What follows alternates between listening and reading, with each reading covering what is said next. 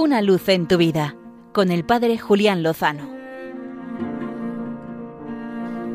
Muy buenas amigos de Radio María. A lo largo de esta semana hemos estado escuchando en el Evangelio de la Eucaristía el capítulo 15 del Evangelio según San Juan, en el que Jesús nos dice una y otra vez que permanezcamos en su amor. Permaneced en mi amor como yo en el Padre y el Padre en mí. Si permanecemos en su amor, daremos fruto y el Señor podrá realizar su designio en nosotros, que es que nuestra alegría llegue a nuestra vida y esa alegría llegue a plenitud. Esta insistencia en la permanencia me ha hecho recordar o me ha iluminado más bien una situación vivida recientemente. Una persona me comentaba que había estado apartado de la Iglesia durante 25 años. En este tiempo había caído en distintas actividades dañinas, como por ejemplo el consumo de droga, había entrado en movimientos ideológicos muy apartados y opuestos a la vida de la Iglesia, había ciertamente transitado por cañadas oscuras, se había hecho daño y había dañado a otros.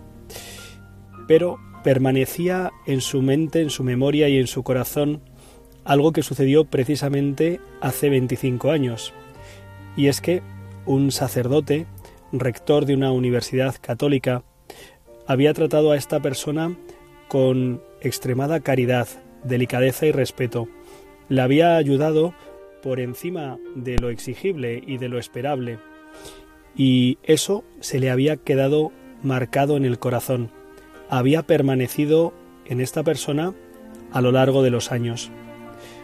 Hace poco tiempo, providencialmente, el tocar fondo le había hecho replantearse su situación y emergió aquella profunda experiencia de haberse sentido amado incondicionalmente y tratado gratuitamente, no como se merecía o como era esperable, sino mucho más allá, con un amor extremo.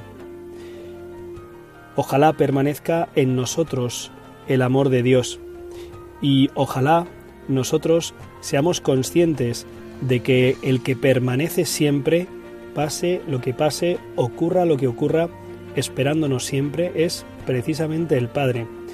Tengo para mí que la insistencia de Jesús al decirnos que permanezcamos en Dios es porque sabe de la insistencia de Dios permaneciendo, esperando para que volvamos y seamos abrazados por Él. Por eso nuestra esperanza es infinita, es de la medida de Dios. Y por eso sabemos que con el Señor, seguro, pase lo que pase, lo mejor está por llegar.